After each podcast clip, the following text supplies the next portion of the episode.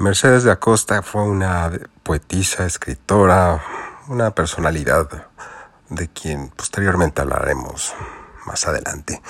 Ella murió en la, década de los 60 por complicaciones de, buen vivir.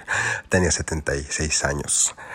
Ella tuvo hermosos amoríos con las mujeres más trascendentes dentro de la cultura del principio del siglo XX eh, desde actrices hasta poetisas, se tuvo entre sus brazos a Greta Garbo, Marlene Dietrich, a, ah, y Ella Asimova. Ella Asimova.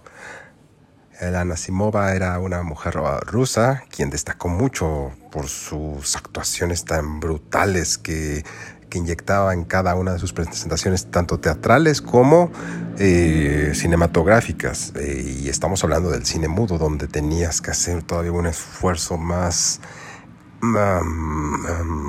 reforzado para lograr proyectar lo que tu personaje requería. Eh, pueden encontrar trabajos de Alan Asimova en YouTube, como La Dama de las Camelias, que creo que es la más reconocida. Aparte sale Rodolfo Valentino. Bueno, el punto es que ellas dos vivieron un torrido romance. A la Nasimova, después de haber vivido un, verdadero amor con Mercedes da Costa, eh, decidió terminar con la relación, puesto que sus mundos ya se estaban mm, transformando de manera eh, eh, diametral, abismalmente eh, diferente. Así que le escribí una carta y cito la carta que tengo en mis manos. Bueno, no tengo la carta, si no sería rico y no la estaría compartiendo, estaría vendiéndola ahorita en Lagunilla o algo así.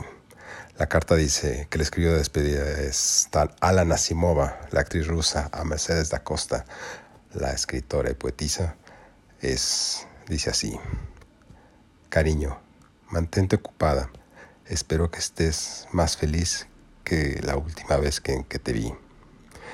Eh, toma el consejo de esta vieja anciana.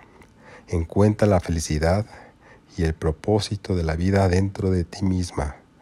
No te apoyes en los demás para que te lo den. No funciona así. Y eventualmente te vas a decepcionar de las personas.